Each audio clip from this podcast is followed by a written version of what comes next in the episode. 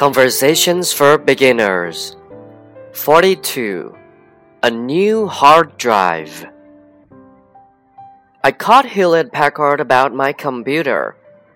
What did they say? They said I need a new hard drive.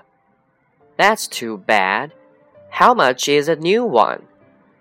It's not too much, only about $85. Plus installation?